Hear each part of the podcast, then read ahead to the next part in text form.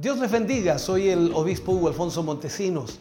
La palabra de Dios para nuestras vidas está llena de esperanza y nos muestra los principales pilares de la fe en nuestro Señor Jesucristo.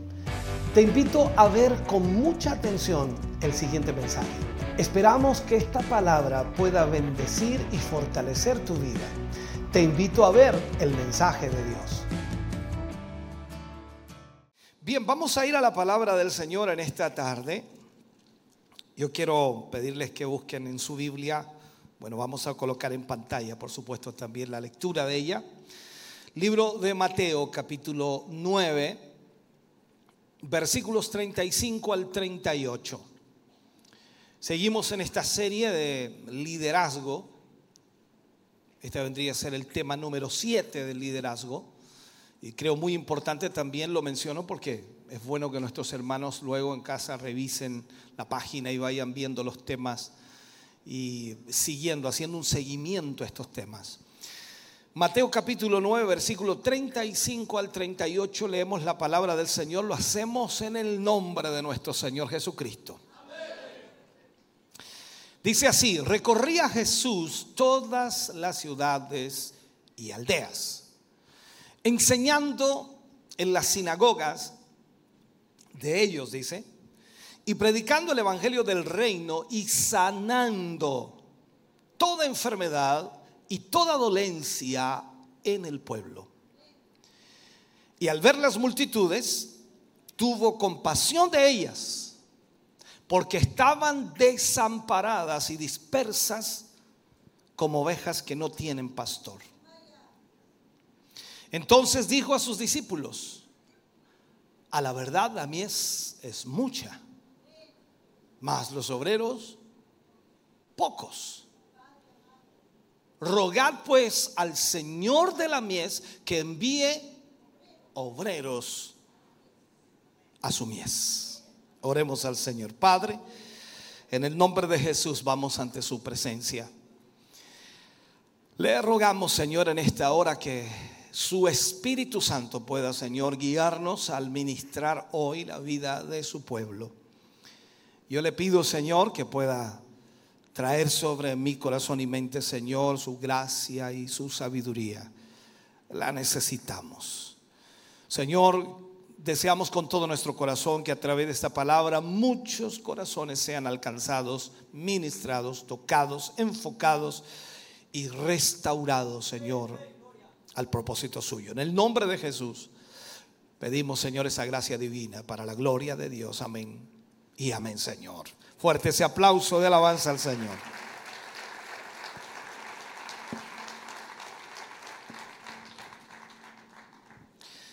Bien, vamos a hablar en el día de hoy de la necesidad de nuevos líderes.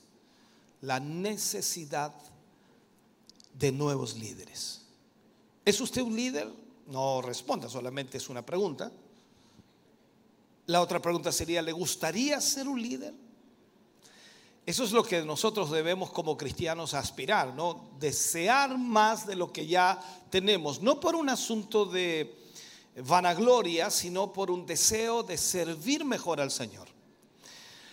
Una de las realidades em, más contundentes en la relación eh, con el desarrollo, por supuesto, del reino de Dios en el mundo, en todo el mundo, es la necesidad de nuevos líderes dispuestos a llevar adelante todo lo que es la obra de Dios o la tarea que Dios nos ha encomendado para cumplir y para realizar. La, iglesia de hoy, cuando hablamos de la iglesia de hoy, hablamos de todas las denominaciones. La iglesia de hoy se, se da de alguna manera en una situación o en una falta de líderes capacitados. Hoy día la iglesia tiene carencia de líderes capacitados para hacer frente a todo lo que Dios desea que nosotros hagamos y podríamos decir para hacer frente a todos los desafíos que la iglesia tiene que enfrentar. Hay una gran y creciente demanda de líderes, primero con discernimiento, líderes con responsabilidad, líderes con dedicación, O sea, lo que necesitamos hoy son líderes con discernimiento, con responsabilidad y que sean dedicados al servicio de la obra del Señor. El liderazgo en sí, hermano querido, debe ser hoy día más que nada sólido, debe ser también confiable, debe ser leal, debe ser vigoroso. Y sabe, esta es una de las necesidades más desesperantes del día de hoy. Tener líderes con esas cualidades es lo más urgente. Pero el punto es que la iglesia carece de estos líderes.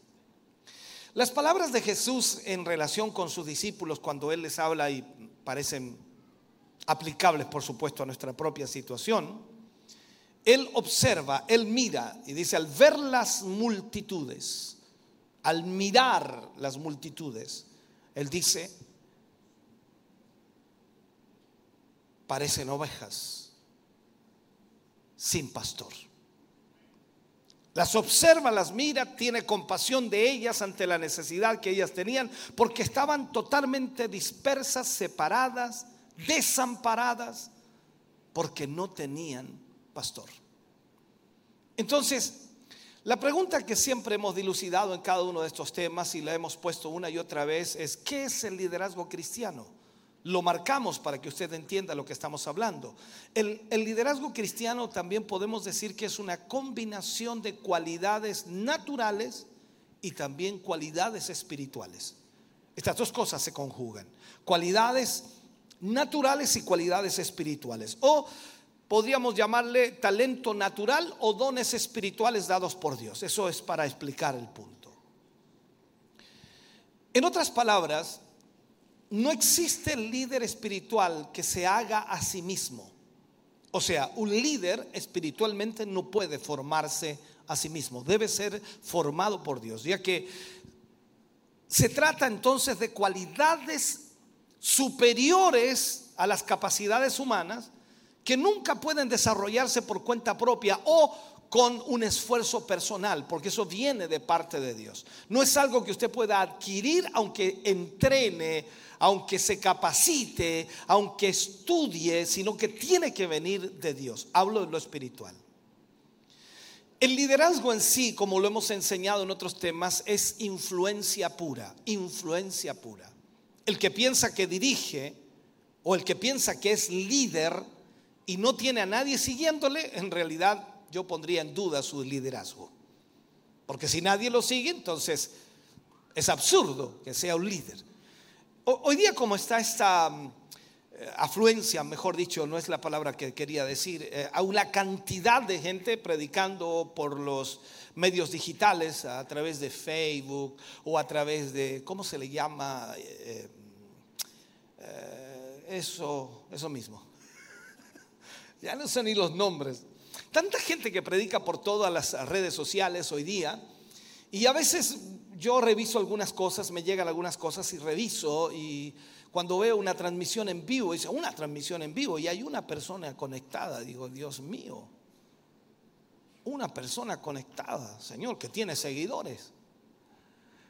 Y en esto es el liderazgo, es influencia. La, mejor clase de liderazgo deriva entonces increíblemente de la autoridad. Primero porque da un ejemplo justo y simplemente no es eh, basado en el prestigio nada más o la posición, sino que es bajo la autoridad de su testimonio. Muchos creen que ser líder es recibir el otorgamiento de una eh, jefatura o, de una responsabilidad, pero no es así. En realidad las posiciones no hacen a los líderes, solo eh, las posiciones sirven para probar nuestro nivel de influencia eh, para bien o para mal, si somos buenos o malos, eso es nada más. Ahora, todo liderazgo inicia con una posición. Usted puede concederle una posición a alguien, eh, pero no puede concederle un verdadero liderazgo. La influencia debe ser algo que se gana.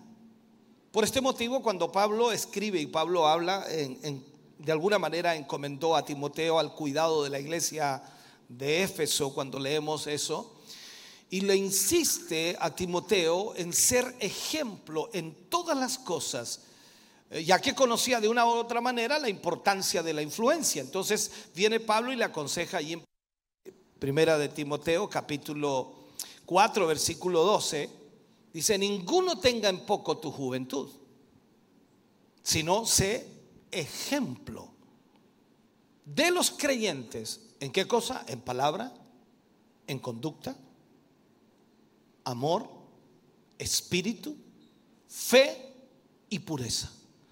El ejemplo. Entonces ahí tenemos la influencia real que debe tener un líder. En esto también debemos entender que un líder debe ser dependiente, debe depender la dependencia de Dios es fundamental en el liderazgo. Es vivir, en otras palabras, considerando cada día como una oportunidad más para cumplir el deseo de aquel que lo llamó o del Dios al cual él sirve, a través, por supuesto, de toda nuestra vida. En estos tiempos, los fracasos del liderazgo están por todas partes. las iglesias parecen ser eh, muy comunes en esta situación o incluso los fracasos del liderazgo dentro de las iglesias parece ya muy común y lamentablemente no se está poniendo atención a aquello. La pregunta sería aquí, ¿cómo es que los líderes espirituales pueden ser eficaces y espiritualmente exitosos? Cómo ser eficaces como líderes espirituales y exitosos en lo que hacemos. ¿Cómo puede un líder tener un impacto genuino y duradero en las personas que lo oyen o que lo escuchan? Eh, algo es seguro en esto y es una verdad. A donde van los líderes, ahí va la congregación. Eso debería ser la forma y la manera en la cual nosotros hoy día vemos el impacto de un liderazgo. Aquellos que son llamados, por ejemplo, a predicar, pastorear, ser ancianos en la iglesia, tienen una responsabilidad inmensa. E, esa responsabilidad consiste en predicar el Evangelio, primeramente, predicar el Evangelio congregar a los convertidos, enseñar a la congregación y más aún exponerles de manera sumamente clara y directa la palabra de Dios, guiar a esa congregación a renovar constantemente su acto de obediencia ante Dios y también a confesar su pecado. Eso también incluye la reprensión, porque la iglesia también puede ser reprendida por el líder y a ser fortalecidos a través del líder. O sea, el líder debe fortalecer a los débiles, preparar incluso y designar obreros de tal manera que alcancen absolutamente a todos los que están bajo su cuidado y puedan también al mismo tiempo, de una manera diversa, ofrecer consejo bíblico y proveer ejemplo para resolver sus dudas para sacarlos de sus conflictos, para sacarlos de sus debilidades, de sus temores, de sus dificultades, de sus pecados y de sus ansiedades. O sea, este listado es tremendamente grande, ¿no? Y ahora viene la pregunta, dice, ¿quién está calificado para todo ese trabajo? o sea, si usted puso atención a todo lo que dije, Parece que el liderazgo no es tan solo ese, haga esto, haga aquí, haga allá. O sea, es mucho más que eso. Entonces, ¿quién está calificado para todo eso? ¿Quién puede cumplir, hermano querido, con una responsabilidad tan inmensa de manera eficaz?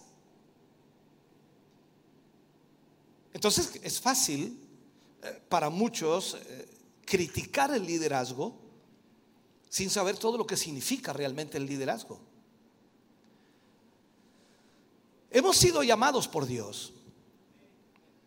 Hemos sido ordenados por Dios, hemos sido apartados por Dios, establecidos en el ministerio. Y ahora tenemos que cumplir con este, con este estándar que Dios ha establecido. O sea, aquí no hay pero que valga. El Señor nos llama y nos dice, ahora esta es la forma, esta es la manera, y así tienes que vivir, y así tienes que enseñar, y así tienes que dirigir, y nos guste o no nos guste, debemos cumplir con ese estándar. Entonces, ¿cómo lo haremos para cumplir nuestra responsabilidad ante Dios? ¿Cómo el líder de cualquier área de la iglesia, en cualquier lugar dentro de la obra de Dios, cómo lo hará para cumplir toda esa responsabilidad ante Dios? Pablo escribió a los tesalonicenses en el capítulo 2, eh, versículo 4, y él les habla, sino que según fuimos, dice, aprobados por Dios para que se nos confiase el Evangelio. Así hablamos, no como para agradar a los hombres, sino a Dios, que prueba nuestros corazones. O sea, es la responsabilidad más grande que hombre alguno pueda tener. Puedo decir entonces que la manera en que usted vive su vida, la manera en que usted vive su vida, y en cómo opera, cómo actúa de manera eficaz en su ministerio, está por supuesto en una relación directa de su perspectiva con Dios. O sea, si usted se comporta de una o cual manera, está entonces diciéndonos cómo realmente es su comunión con Dios. Si usted no está sirviendo adecuadamente y en su vida se refleja que usted no tiene una comunión con Dios, es lógico, aunque usted hable lindas cosas, si no hay comunión con Dios, nada que hablar. La comunión con Dios es el elemento más importante para cualquier persona. Ahora, la pregunta que podemos tratar de explicar es, ¿por qué fue tan dinámico el ministerio de Pablo? Cuando estudiamos las 14 epístolas de Pablo nos damos cuenta de su ministerio, nos damos cuenta de su vida, nos damos cuenta de lo que él entendía, lo que conocía, lo que vivía, lo que experimentaba, lo que amaba, lo, en fin, todo aquello. Pero una de las cosas que más se marca en el ministerio de Pablo era que él tenía confianza en el poder de Dios. Él confiaba en el poder de Dios. Él estaba comprometido de verdad con Dios. Él había sido comisionado por la voluntad de Dios, motivado por el conocimiento de Dios y consumido totalmente con la gloria de Dios. O sea, Pablo estaba totalmente, alguien diría así, como ciego para servir al Señor. Nadie lo podía sacar de esa posición porque él amaba a Dios. Ahora, todos nosotros vivimos vidas que deben reflejar la perspectiva de Dios en nosotros. La gente debe conocer a Dios a través de nosotros. Usted debe reflejar la vida de Dios en usted. Entonces, para ser un líder necesitamos ser dependientes de Dios. Dependientes de Dios. ¿Y cómo podemos lograr eso? ¿De qué manera logramos ser dependientes de Dios? Primero tenemos que desear la palabra de Dios. Debemos amar la palabra de Dios. ¿Sabe? Usted no puede ser, no puede ser como aquellas personas que terminan estudiando la palabra de Dios solamente para enseñárselas a otros. Este es uno de los problemas más marcados que existen hoy día en la religión. La gente estudia la palabra de Dios para enseñárselas a otros, pero no la aplican a su vida. No podemos olvidar absolutamente nunca que además de liderar también somos ovejas. ¿Hay alguna oveja aquí? Todos somos ovejas. Hasta yo soy oveja.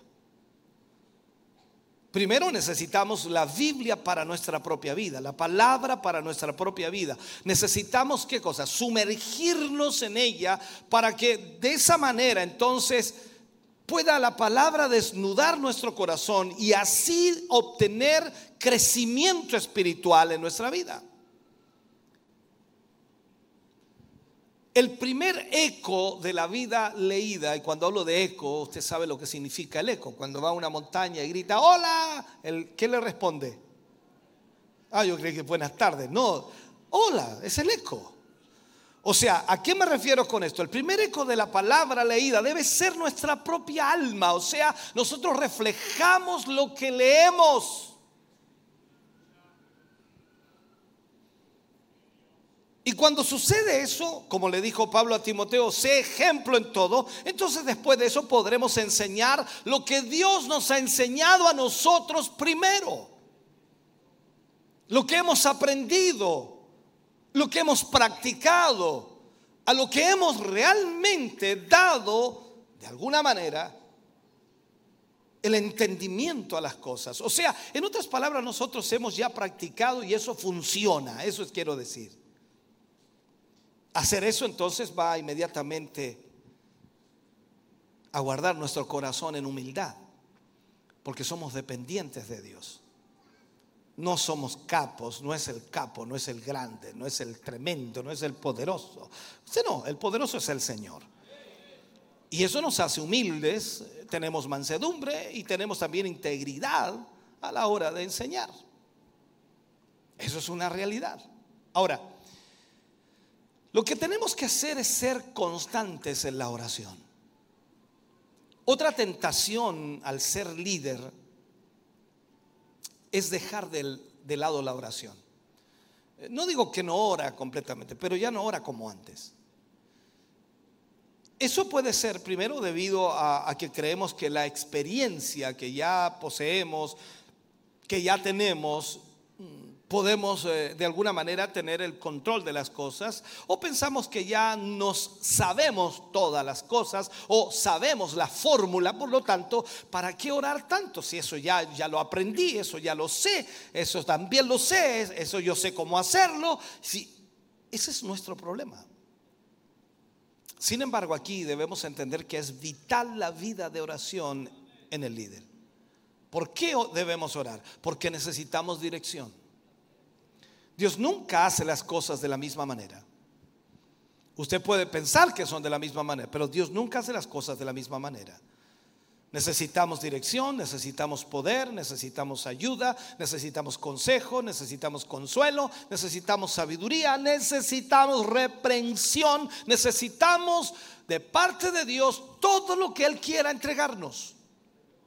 Entonces cuando el líder deja de orar como una oveja dependiente de Dios, ay, ay, ay, se vuelve propenso al orgullo. y afecta toda área de su vida eso, incluyendo su liderazgo. Entonces toma así decisiones apresuradas, decisiones ministeriales conforme a su propio corazón o a su propia opinión. Eh, no solamente nuestros ministerios salen afectados por nuestra falta de oración, sino también nuestra propia vida como discípulos de Cristo.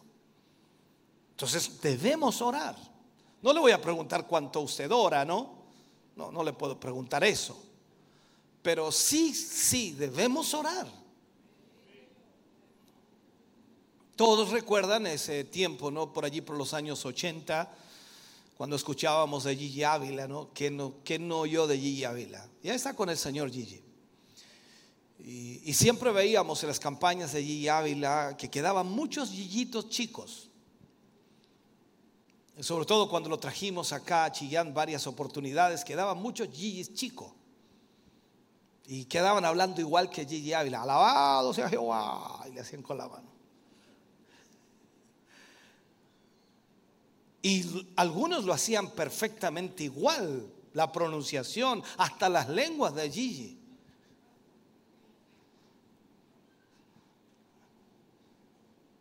Pero ninguno oraba como Gigi. Siempre he contado la experiencia cuando nos invitó a orar a los pastores que organizábamos la campaña. Nos invitó a las, eh, creo que fue como a las 3 de la mañana, nos citó 4 de la mañana, por ahí fue. Y todos en la casa donde él estaba hospedado nos reunimos en el living, como 20 pastores, imagínense ahí, todos orando y todos acomodándose de un lugar a otro. Y a mí me tocó al lado de allí, estaba al lado, al ladito. Y Gigi se puso a orar. Había momentos de silencio y después seguía orando. Guardaba silencio y seguía orando, guardaba silencio y seguía orando. Y así se fue pasando la hora, la hora y nosotros también orábamos. Y cuando Gigi termina de orar, de las 3 o 4 de la mañana, nos paramos un cuarto para las 9 de la mañana. Y teníamos que estar en Talca a las nueve. Un cuarto para las nueve se paró de la oración y cuando nos paramos estaba yo y Gigi. Los otros 20 pastores estaban afuera conversando, estaban... Yo no sé por qué no me paré, seguro porque estaba al lado de Gigi. Como yo lo escuchaba orar, sigue orando, yo seguía orando, sigue orando, seguía orando. Y posiblemente si me hubiera estado al lado de otro pastor, a lo mejor capaz que hubiera estado afuera. Entonces, ¿a qué voy con esto? Nosotros debemos orar, porque allí encontramos la dirección de Dios. Ahora, también hay otra frase que debemos tener muy en cuenta, no dejar de congregarse. Ahora esto le parece extraño, dice pastor, si estamos hablando de un líder como, eh, no calza, pastor, si el líder tiene que venir a la iglesia, pero déjeme apuntarle a lo que digo. Quizás se le haga gracioso, esto de que diga yo no dejé de congregarse, pero veamos este versículo realmente a lo que estoy tratando de exponer. La mayoría asisten, hablo de líderes, la mayoría asisten y participan en casi todos los eventos, y es verdad. Si alguien está, por supuesto, destinado a congregarse, obligado a congregarse, por decirlo así, debe ser los líderes. Claro que sí. O sea, usted es líder de la iglesia, ¿qué tiene que hacer? Congregarse. Pero la pregunta va más allá. ¿Usted va a congregarse por cumplir su responsabilidad o porque desea ser ministrado? Y ahí cambia totalmente el panorama. Porque si usted viene porque le tocó, y no porque quiere ser ministrado, entonces hay un problema serio. Ejemplo, si usted es un predicador, aparte de ir cuando le toca predicar, ¿le gusta escuchar a sus hermanos predicar?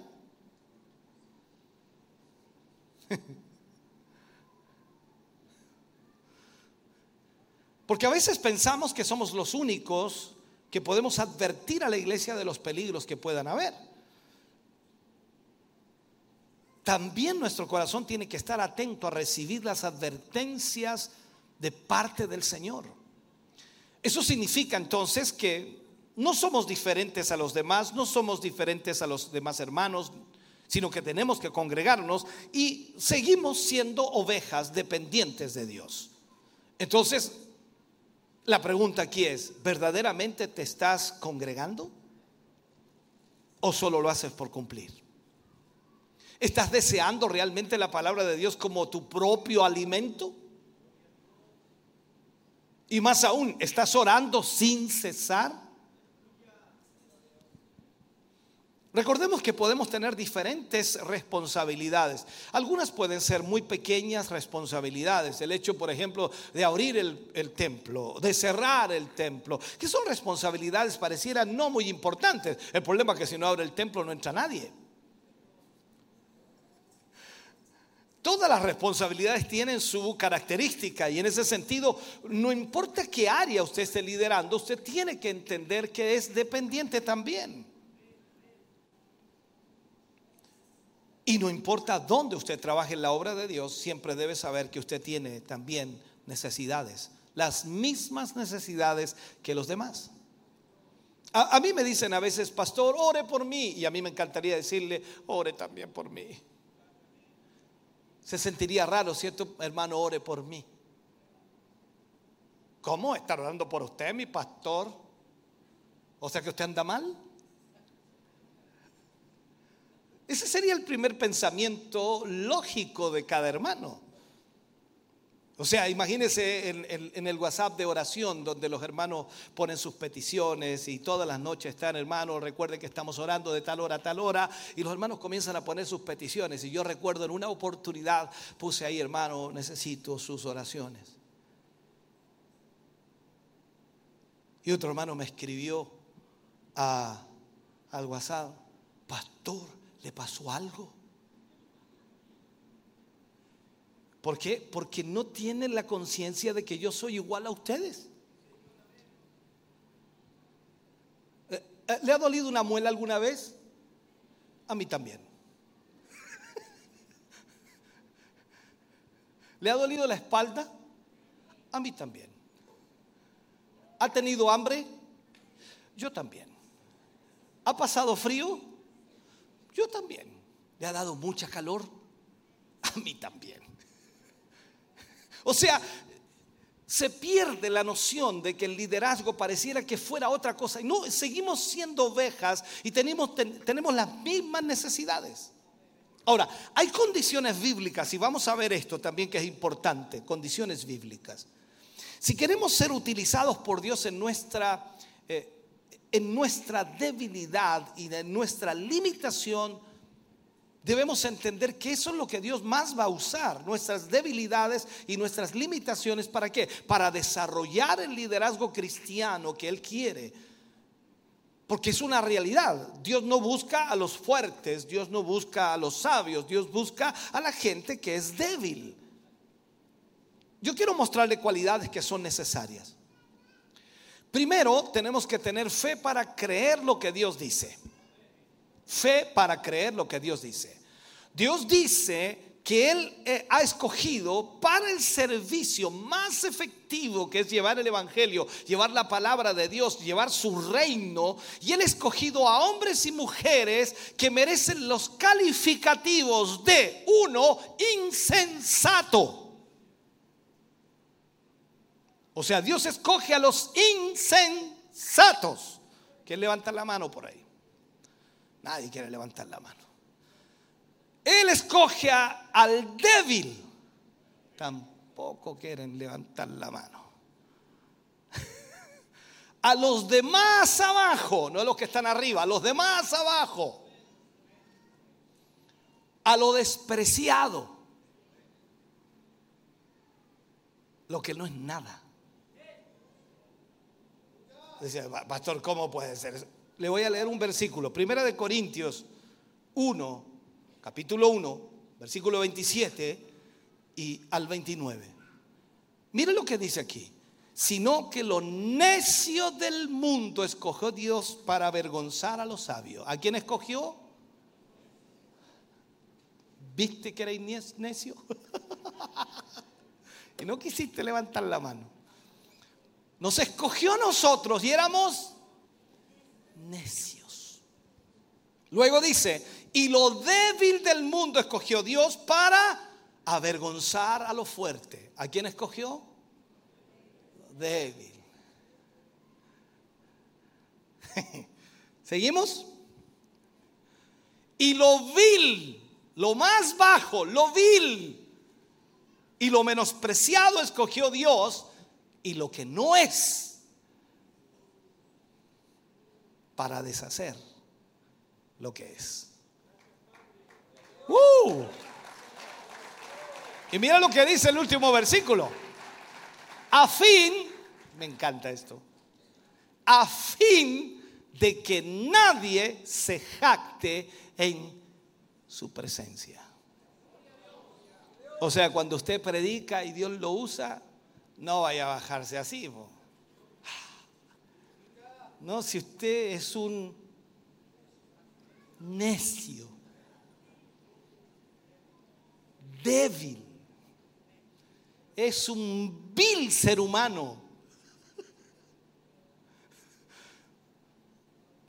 O sea, seguimos siendo dependientes de Dios. Entonces, Dios quiere usarnos para su gloria y es una gran verdad. Dios dice que a pesar de no ser nada y no ser nadie, escuche bien, usted y yo estamos unidos a Cristo Jesús. Lo cual significa, dentro del contexto bíblico, que tenemos un nuevo estatus. La gente puede burlarse de usted, puede reírse de usted, de mí, de quien quiera. Y pueden decirnos necios, absurdos, lo que quieran, tontos, lo que quieran. Pero nosotros estamos en Cristo Jesús. ¿Me está escuchando? Tenemos una nueva posición, tenemos un nuevo rango y tenemos un sinfín de posibilidades en las cuales Dios nos puede meter. Porque estamos unidos a Cristo. Gozamos de sabiduría, no suya ni mía, sino de Él. Gozamos de esa sabiduría de Él. Gozamos de esa justificación que Él nos ha dado. Gozamos de esa santificación. Gozamos de esa redención. Como consecuencia entonces podemos gloriarnos en el Señor plenamente. Como Pablo dijo, yo me glorío en la cruz de Cristo. Aleluya. Entonces esto implica que tenemos que tener también sujeción para aceptar que Dios sabe lo que hace. Usted no puede entrar aquí y decir, mira quién escogió el Señor. ¿Y usted quién es Perla? Porque ese es nuestro problema, ¿se ha fijado? Mira quién escogió. ¿Y quién es usted? Porque siempre nosotros andamos con ese drama, ¿no? ¿A quién vamos a poner? ¿Quién va a ser? Tiene que ser bueno. No, tiene, tiene que tener ciertas cualidades. Ese es nuestro concepto. Ahora, Dios es el amo y Dios es el que da las órdenes. O sea, y nosotros somos los esclavos que obedecemos las órdenes del amo. Y Dios es el que conoce absolutamente todo. Así que lo mejor para la iglesia y para nosotros como iglesia es obedecer lo que el Señor dice y nada más. Aquí tenemos que reconocer nuestra ignorancia y no podemos ser respondones con el Señor. No podemos actuar de esa manera, pretendiendo saber eh, más que nuestro Señor. O sea, es imposible. Nosotros tenemos que obedecer al Señor en lo que Él nos pida. Ahora, si Dios le pide que haga algo, y voy a poner eso como un ejemplo, no lo puede estar cuestionando. Ni mucho menos decirle que no puede, que no es capaz, que no sabe. O sea, usted no puede hacer eso. ¿Cómo le voy a decir yo a Dios, Señor, yo no puedo hacer eso cuando si Él me está pidiendo que lo haga, significa que Él me va a dar a mí todas las herramientas y toda la capacidad para hacerlo. Lo único que tengo que hacer es obedecer. La sujeción a Dios significa renunciar a seguir nuestros propios criterios, nuestras propias opiniones y, aceptar que Dios sabe mejor que nosotros lo que podemos hacer y no hacer. O sea, sabe mejor que nosotros lo que realmente se debe hacer. También debe haber obediencia para hacer lo que Dios quiere. A veces no crecemos por eso, porque no somos obedientes a Dios. Una vez que usted sabe lo que Dios quiere que usted haga, ¿qué tiene que hacer? Hacerlo. Nada más, hacerlo.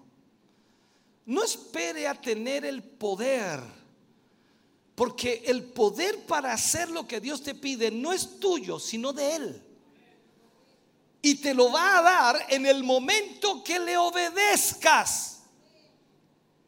Tú no puedes pretender decirle a Dios, Señor, dame primero el poder para saber que yo debo hacer esto. No, no, no, no, no. El Señor te dice, hazlo. Da el paso. Esto es como cuando Pedro le dijo, ven. Pedro lo ve caminar sobre las aguas y le dice, Señor, si eres tú, haz que yo vaya a ti caminando sobre las aguas. Ok, el Señor le dice, ven. ¿Qué, tuvo que hacer Pedro? Bajarse de la barca. Él no sabía si se iba a hundir o no. Pero tenía que dar el paso, el paso de fe, como le llamamos nosotros. Tenía que darlo. Quizás Pedro empezó así. Y cuando sintió, ¡ay! se bajó Pedro. Mira lo que es. Se bajó y comenzó a dar los pasos, tres, cuatro, cinco, y de repente el orgullo se le subió a la cabeza. Pedro.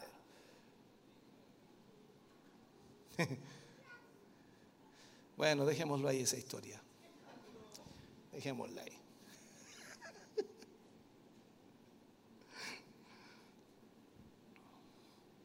Si Dios nos ha escogido para hacer algo, lo que debemos hacer es hacerlo. Eso es suficiente. Dios va a utilizar nuestra vida de una manera poderosa. Y eso es lo que no hemos comprendido hasta el día de hoy, lo digo en forma general, porque estamos tratando de hacer algo para Dios y no nos sale, no nos resulta. En realidad lo que tenemos que hacer es hacerlo. Dios se encargará de todo lo demás. Uno de los problemas es la paciencia, ¿no? ¿Cuántos tienen paciencia aquí? Pregunté mal. ¿Cuántos quieren tener paciencia, mejor dicho? Por ahí sí. Paciencia para esperar lo que Dios hará. Mm. ¿Sabe? En nuestra ansiedad, porque somos ansiosos los seres humanos. Usted compra algo por internet y se lo van a ir a dejar a su casa y usted comienza de ahí a empezar. Quiero llegar. Quiero... Somos impacientes. Coloca el pan en el microondas y ahí está. Somos impacientes los seres humanos, ¿no? No sé usted. Cada uno de nosotros tenemos un grado de impaciencia. Y generalmente, cuando somos impacientes, no paramos de orar por algo. Y sabe, multiplicamos nuestros ruegos pensando, pensando, mire, pensando que seremos escuchados por el Señor por nuestras muchas palabras. Aquí hay algo que aprender también. Si Dios le ha dicho que Él va a hacer algo, usted tiene que saber esperar con paciencia. Si el Señor dijo que lo iba a hacer, entonces usted no le pida más que lo haga. Él lo va a hacer cuando tenga que hacerlo.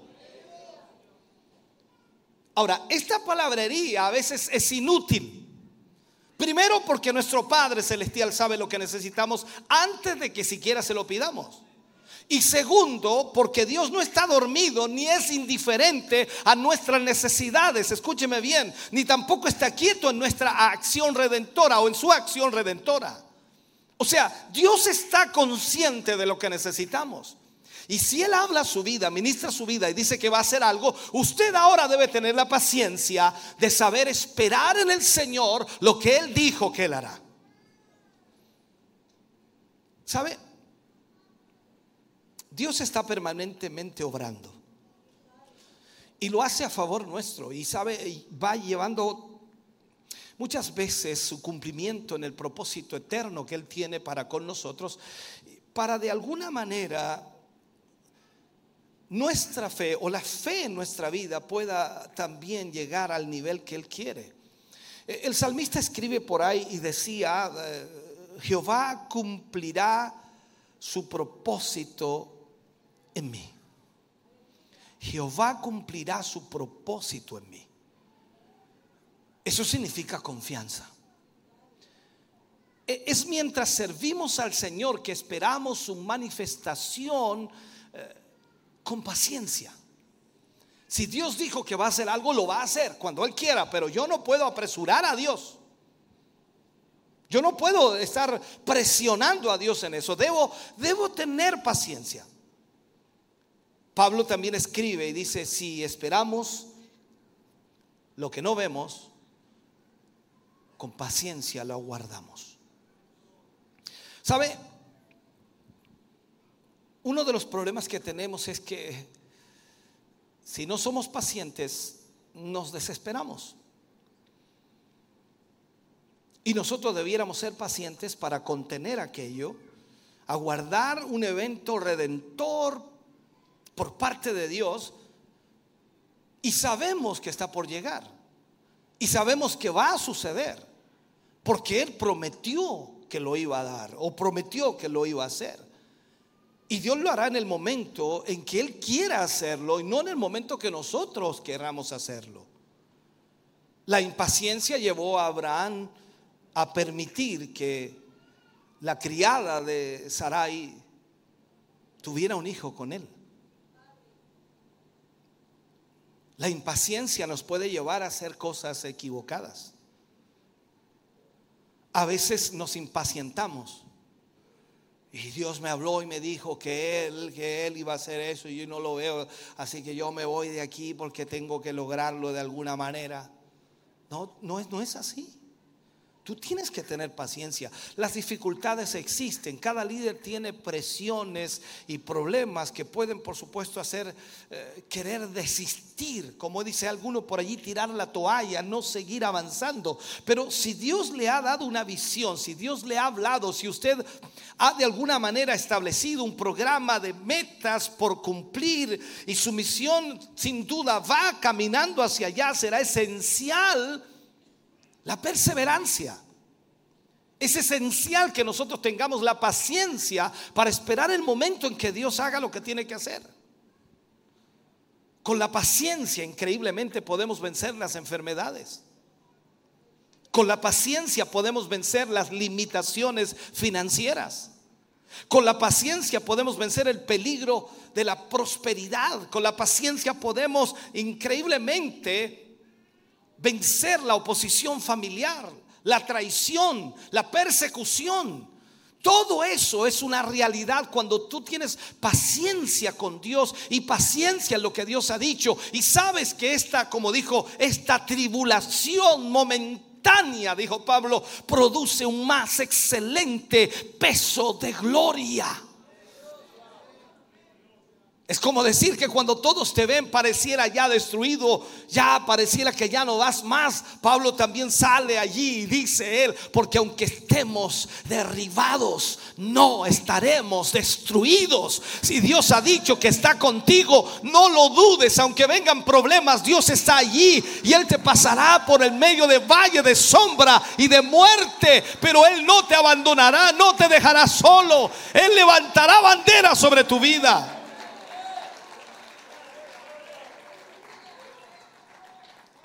He hablado con tantos líderes a veces, pastores, líderes de diferentes áreas de la iglesia y de congregaciones y muchos se cuestionan y tienen tienen ya el deseo de dejar todo.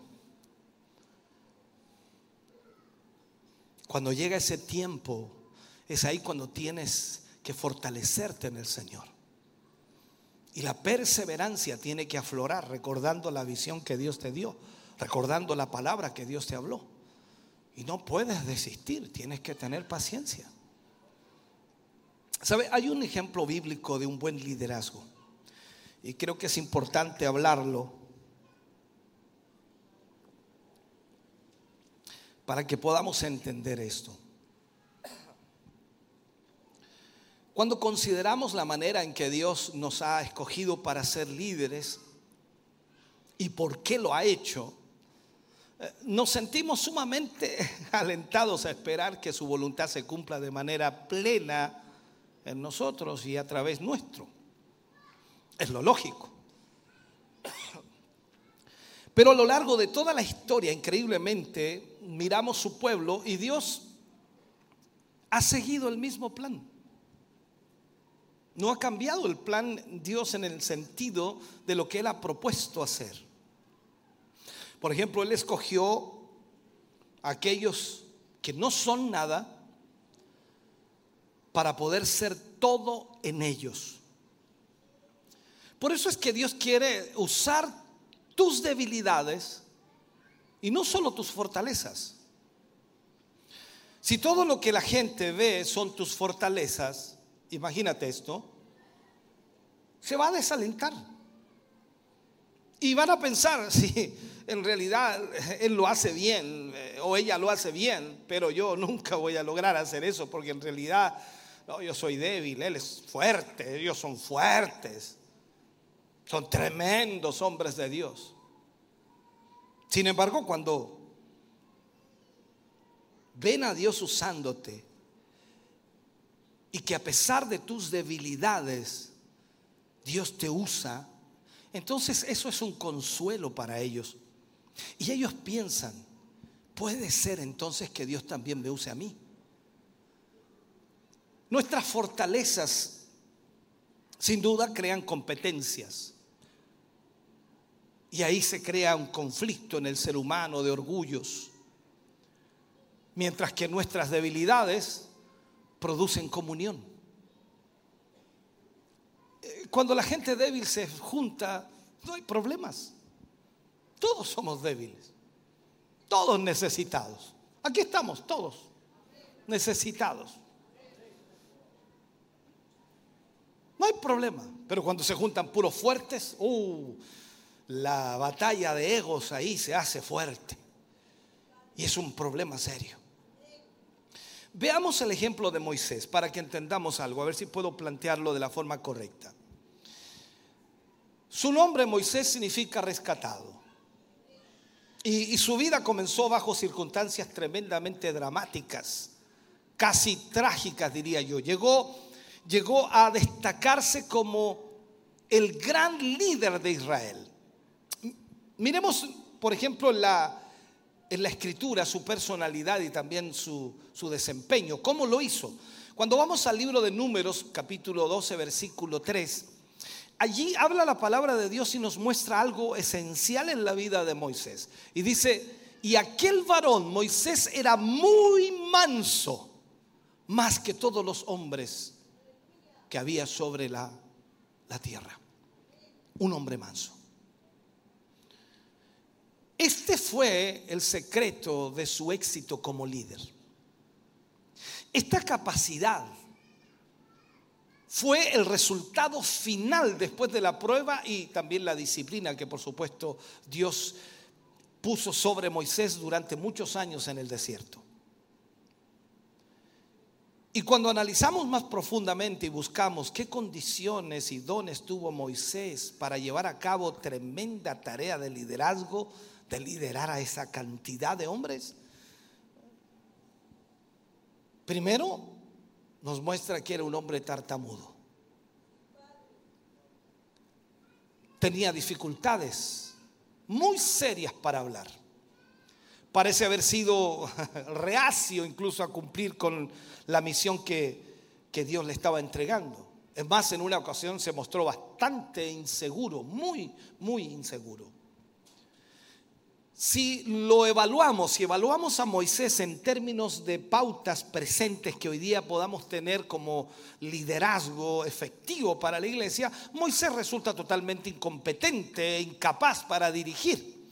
O sea, imagínese usted, voy a poner solamente este ejemplo, vamos a poner eh, a un encargado de obra y es tartamudo.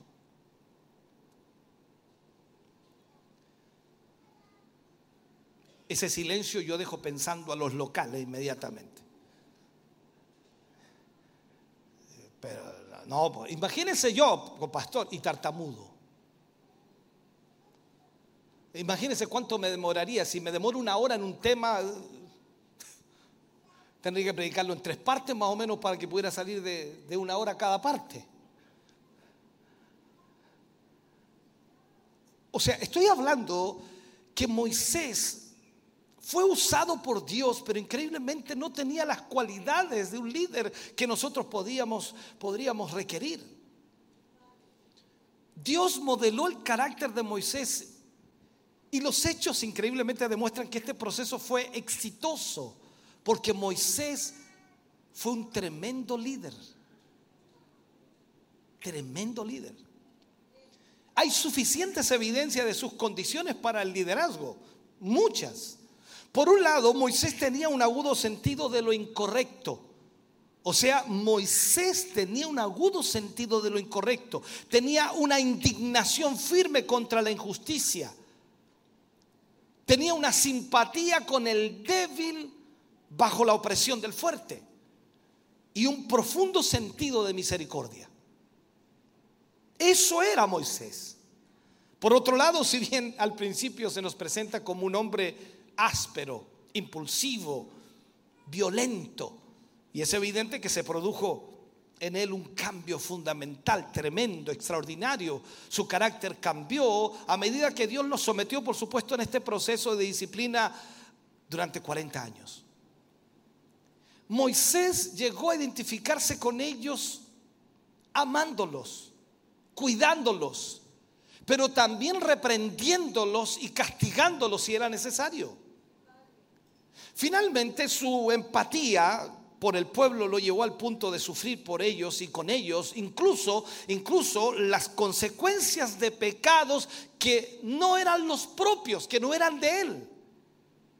Entonces Dios llamó a Moisés a liberar a su pueblo de la esclavitud de Faraón.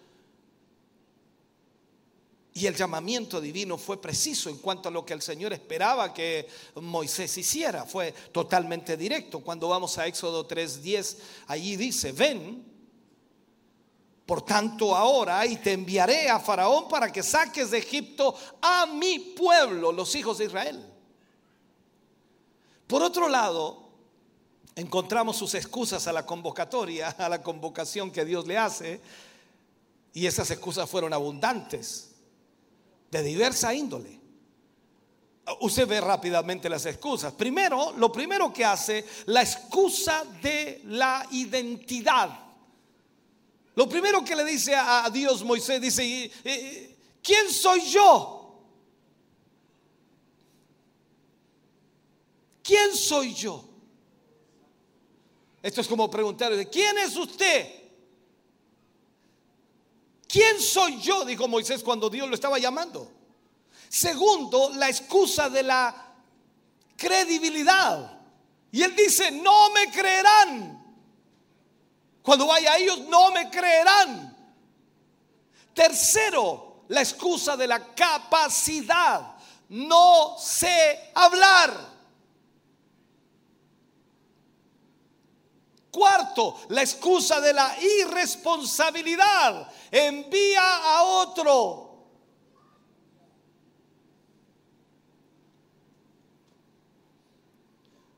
Usted dice, me parece estar viendo los hermanos de la iglesia. Las excusas de Moisés que Moisés le presentó al Señor para mostrarle de alguna manera al Señor la incapacidad que tenía para servirle. Y era Dios el que lo estaba llamando. Y aquí es donde nos damos cuenta que las excusas que Moisés le da para servir a Dios, para que no lo use, para que no lo llame, precisamente fueron las razones por las cuales el Señor lo escogió para llevarlo a cabo, o sea, para llamarlo y llevar a cabo tremenda labor. O sea, todo lo que Moisés necesitaba para sacar 600 mil esclavos de la tierra de Egipto, de la esclavitud, era una vara y la presencia de Dios. Nada más. Todas las excusas que él daba, no, Dios ni las iba a usar.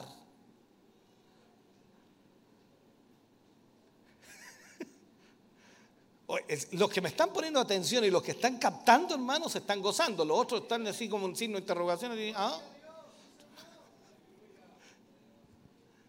Después vamos a danzar, espérese.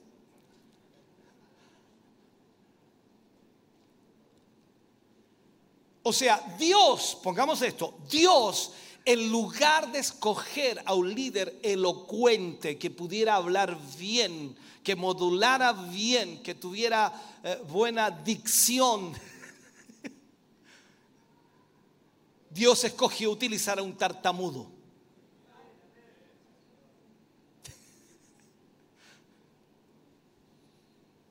¿Para qué? Para proclamar el mensaje de liberación y crear una nación. Dios no necesitaba un interlocutor que fuera con palabras persuasivas, como dijo Pablo, de humana sabiduría frente a Faraón. Lo único que tenía que decir, deja, deja, deja ir a mi pueblo.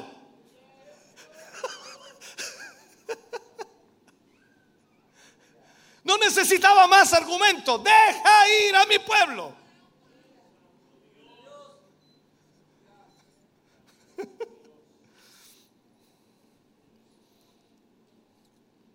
Y Dios lo usó con lo único que tenía en la mano. ¿Qué tenía en la mano? Una vara.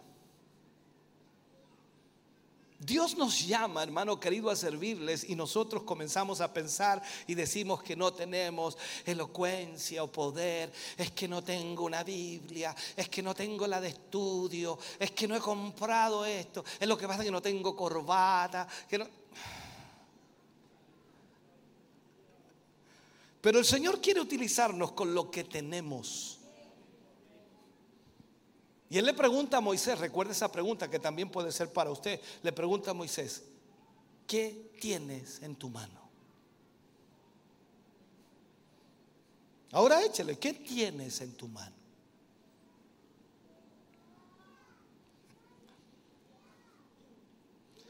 Cuando hacemos una evaluación a Moisés como líder, hay varias cosas que se destacan.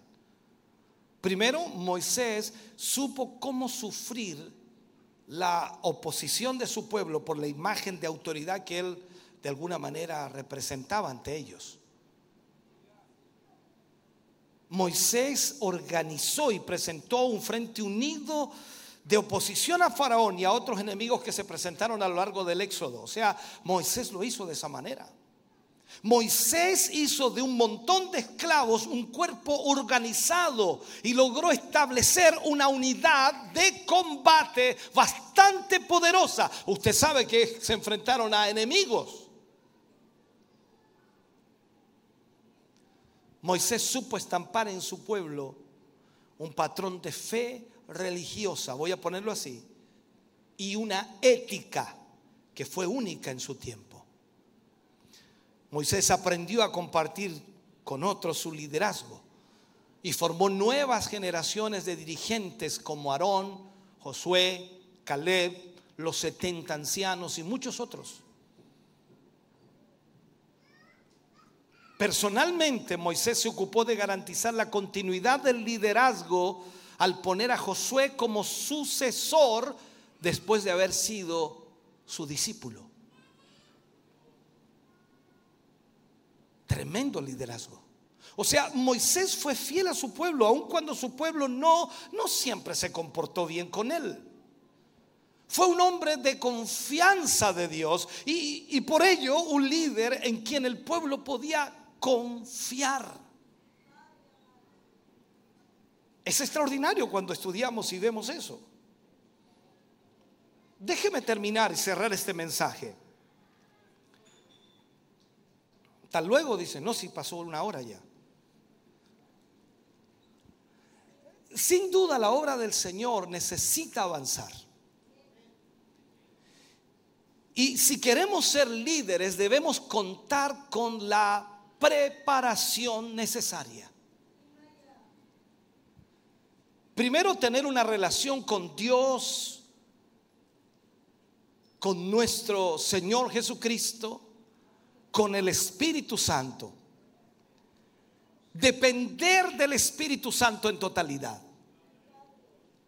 Ser hombres y mujeres santos. De oración. ¿Me está escuchando? Recibir sanidad emocional y espiritual en nuestra vida. Ser visionarios ser sabios y ser oportunos en lo que debemos hacer. Reconocer nuestras habilidades y también las oportunidades que Dios nos da para poder utilizar esos recursos que Él nos ha entregado. Trabajar en nuestro carácter. Trabajar en cada área de nuestra vida. Más aún, reflejar a Jesús en nuestras decisiones, en nuestras acciones, en nuestras actitudes, en nuestra forma de vivir. Fundamentar totalmente nuestra vida en lo que Dios dice y no en nuestras emociones. Tocar el corazón de otros, contagiándolos del amor de Dios. Sabe, hermano querido, Dios nos ha dotado con el poder del Espíritu Santo. Y nos puso un sello, un sello como, como señal de autoridad en nuestra vida. Y esa señal de autoridad es para que nosotros demos testimonio de su poder, de su autoridad, de su gloria. Y al mismo tiempo para ser fieles representantes de su reino aquí en la tierra. Tenemos entonces que ejercer el liderazgo que el Señor nos ha otorgado, que el Señor nos ha dado. Tenemos que ejercerlo. Tenemos que influenciar a otros, tenemos que persuadir a otros, tenemos que enseñar a otros, tenemos que guiar a otros Tenemos que ser ejemplos para los demás. Tal como dice la escritura, seamos sal y luz. Tenemos que liderar con autoridad y siendo aptos para hacerlo.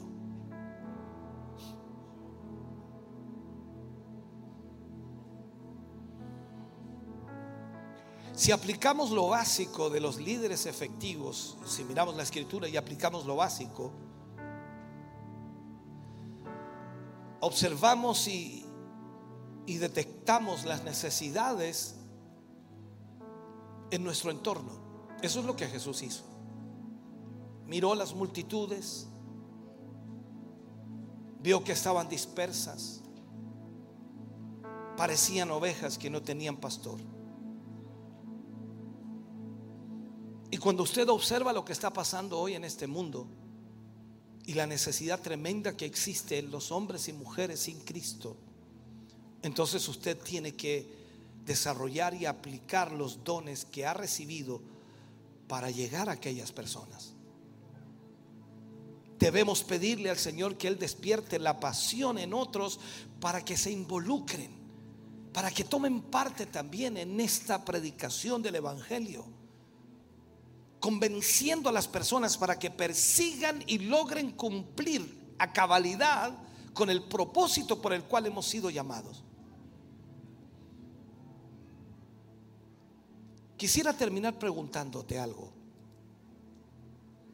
¿Realmente tú aceptas el llamado de Dios para ser uno de los hombres y mujeres que Dios va a usar en estos últimos tiempos? de los cuales Dios quiere usar. ¿Sabes cuál es el problema de la iglesia hoy? El mayor problema. La iglesia quiere que otros lo hagan. Tú vienes a la iglesia, vienes y te sientas aquí, cantas, alabas al Señor, lloras, te quebrantas y luego te vas a casa. Esa es tu vida.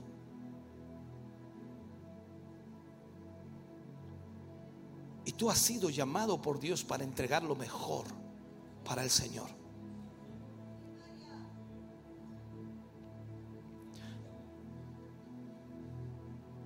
Yo quiero invitarte para que hoy te levantes tal como eres. Tú puedes pensar lo que quieras y, tú puedes decirle al Señor, Señor, yo no sirvo para nada. Y Dios te va a responder, decirlo, tienes toda la razón. Señor, yo no soy nadie, tienes toda la razón. Señor, yo soy necio, tienes toda la razón. Señor, soy débil, tienes toda la razón. Soy lo peor del mundo, Señor, tienes toda la razón. Pero a esos son los que yo escogí.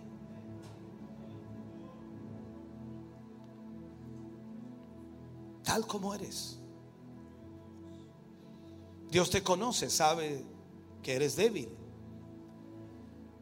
que estás limitado para responder a la vocación y al llamado que, que Él te está haciendo. Ese llamado que te hace como líder de la iglesia, como parte de la iglesia, de la congregación, para que los sirvas lleno de su gracia, lleno de su poder. Dios te está haciendo ese llamado. Y Él quiere que tú lo aceptes. Pero tú sigues insistiendo como Moisés que eres débil. ¿Quién soy yo para que el Señor me escoja? Esa pregunta ni siquiera debieras hacértela porque si el Señor te tiene aquí es porque Él te escogió. Eres tú el que decide si quieres presentarte con diligencia delante de Él como un obrero aprobado como obrero que no tiene de qué avergonzarse y que interpreta correctamente la palabra de Dios y que sabe y entiende que Dios le ha llamado. Es mi deseo, hermano, que hoy decidas santificarte ante Dios, limpiarte de toda cosa que desagrada a Dios y que sea realmente un vaso, un vaso santificado, útil para el Señor y preparado para toda buena obra. Dios te llama y Él te quiere usar en su servicio. Y no importa tu nombre, no importa tu familia, no importa cuál sea tu genealogía, no importa cuánto has vivido, cuánto pecado ha habido en tu vida, no importa la condición cual tú piensas que tienes, si Él te ha llamado y te ha escogido, es porque Él quiere usarte. Y Él pondrá todo lo que necesitas para poder usarte para la gloria de Él. Entonces la pregunta que te hago hoy, ¿vas a permitir que Él te tome tal como tú eres? Para que pueda hacer contigo lo que Él quiere hacer y te utilice de la manera en que Él disponga. Ponte de pie, por favor, un momento.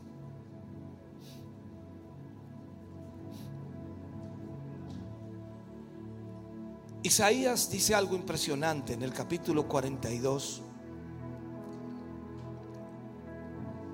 versículos 6 y 7. Él dice, yo Jehová te he llamado en justicia. Y te sostendré por la mano. Te guardaré. Y te pondré por pacto al pueblo, por luz de las naciones, para que abras los ojos de los ciegos, para que saques de la cárcel a los presos y de las casas de prisión a los que moran en tinieblas. ¿Sabes lo que ha aprendido? Que todo lo hace Él. Todo lo hace Él. Tú debes estar solo dispuesto a hacer la voluntad del Señor. Si Él te escogió, Él te llamó, estás aquí hoy, es porque Él quiere usarte para rescatar, para salvar, para libertar a aquellos que aún están oprimidos por el enemigo. Hoy necesitamos entonces aceptar este llamado que Él nos hace para cumplir con el propósito de Dios y poder entender que el liderazgo simplemente es lo que Dios quiere que hagamos. Hoy tienes la posibilidad de aceptar este llamado o rechazarlo. Tú tienes la decisión. Vamos a orar y quiero pedirte que vengas al altar si Dios ha hablado tu vida. Dios es bueno y maravillosamente bueno. Hoy más que nunca necesitamos que Él trate con nuestra vida y corazón. Para que Él pueda tomar nuestra vida y dar los sonidos que Él desea que demos. Recuerdo hace muchos años en una historia que oí que después se grabó en un video, que se hizo una pequeña historia, pero fundamental lo que aparecía allí en una subasta. Se subastaron muchos artículos, unos maravillosamente preciosos, impresionantes, y la gente los adquiría por grandes cantidades y sumas de dinero. Llegó el momento de subastar un violín que estaba en uno de los rincones con un número y el violín estaba desgastado. Sus cuerdas no estaban estiradas, lleno de polvo. Y el subastador tomó en su mano el violín y dijo, ¿cuántos dan 10 dólares por este violín? Nadie ofertaba. Nadie daba nada por ese violín. ¿Alguien tiene 8 dólares? Nadie. ¿Alguien tiene 5 dólares? Nadie daba nada. El violín parecía que ya había servido y ya no tenía más vida. De pronto un anciano salió del grupo de la gente, pidió el violín al subastador, lo limpió lentamente con un trapo, estiró sus cuerdas, las tensó, lo afinó y luego de eso comenzó a tocar una melodía maravillosa. Y todos escucharon cómo el violín sonaba maravillosamente. Lo entregó en la mano del subastador y el subastador dijo, ¿alguien da algo por este violín? Y comenzaron las manos a levantarse. 10 dólares, 20 dólares, 50 dólares, 100 dólares, 200 dólares, 500 dólares, 1000 dólares, 2000 dólares, 5000 dólares por el violín. El subastador estaba impresionado. Y cuando se lo llevó uno por 6 mil dólares, él preguntó al subastador y dijo, pero ¿qué fue lo que cambió? Y alguien exclamó de allí del grupo, la mano del maestro. Quizás por ti nadie da nada. No espera nada de ti. Pero no te olvides que la mano del maestro te tocó. La mano del maestro llegó a tu vida. Y eso cambia absolutamente todo. La gente quizás aún no te vea brillar. Quizás la gente aún no ve lo que Dios va a hacer contigo. Ni siquiera tú te imaginas lo que Dios va a hacer contigo. Pero el maestro ya te escogió. El maestro ya te tocó con su mano. Y algo maravilloso va a ocurrir. Aún hay tiempo para que vengas al altar antes de orar. Aún hay tiempo para que vengas aquí. No te quedes allí. Dios sigue fluyendo. Su presencia está aquí. Su Espíritu Santo está aquí en esta noche. Dios quiere usarte para, para su gloria. Dios quiere tomarte y hacer contigo lo que Él ha prometido que hará. Para Él no hay límites, para Él no hay barreras. Hoy necesitamos nuevos líderes, hombres y mujeres forjados por Dios, tratados por su presencia, tratados por su mano poderosa para que podamos cumplir lo que Dios nos ha pedido que hagamos. Oh, bendito sea el nombre del Señor. Ven, ven al altar.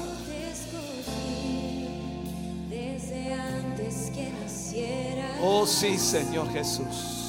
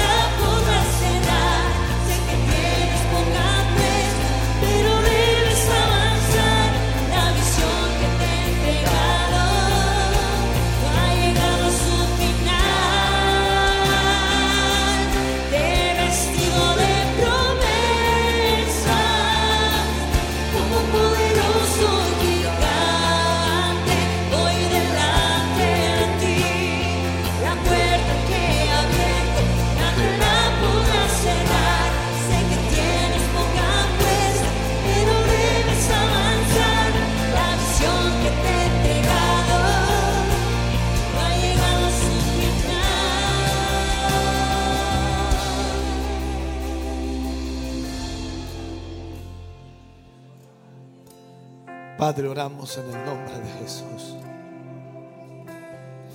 Oramos por la vida de tus hijos, de tus hijas. Oramos, Señor, por cada uno de ellos. Porque tú les has escogido. Tú les has llamado. Tú les has hecho tus hijos y tus hijas. Tú has puesto, Señor, en ellos tu espíritu, tu presencia. Tú les dotarás de sabiduría, Señor.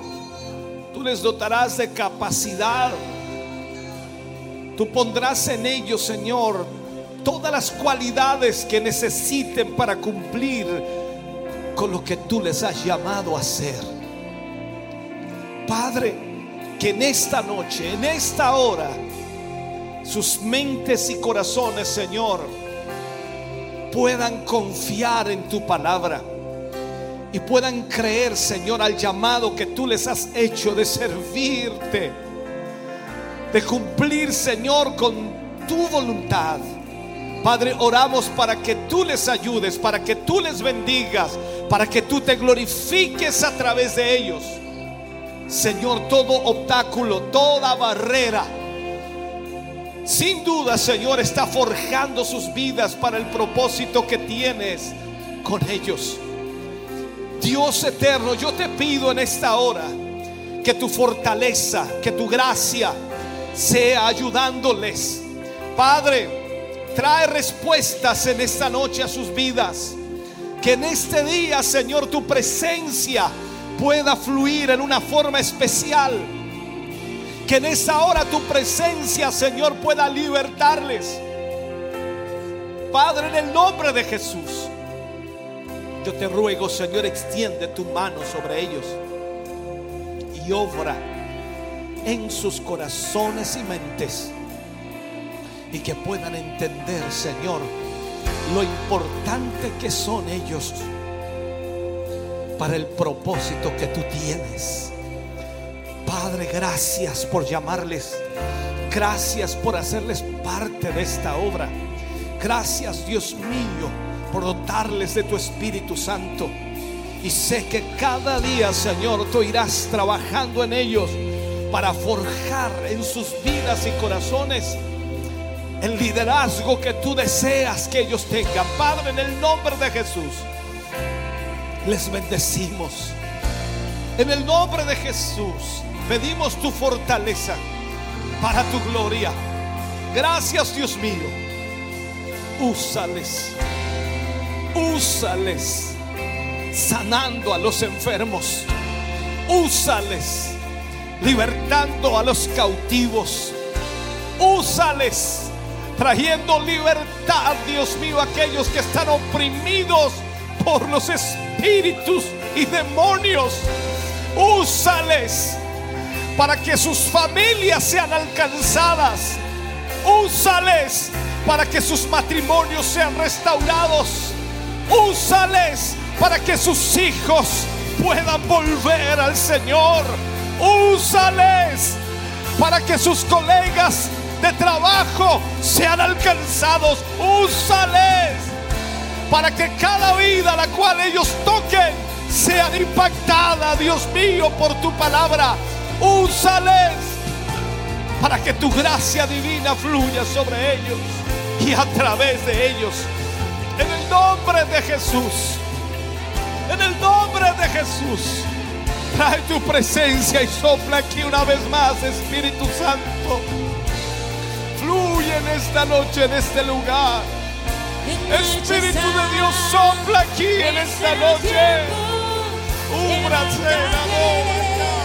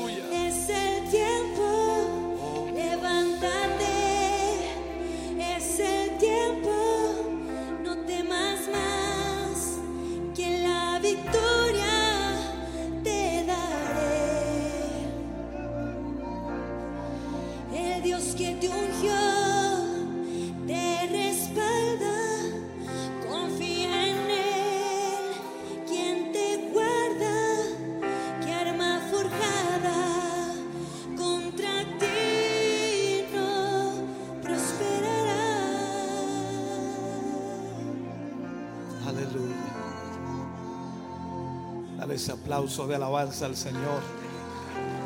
Aleluya. Gloria. Estamos contentos de que hayas visto y escuchado este mensaje. Creo con todo mi corazón que Dios le ha bendecido. Quiero invitarles a suscribirse a mis redes sociales, donde tenemos contenido que le ayudará a alimentar su vida espiritual.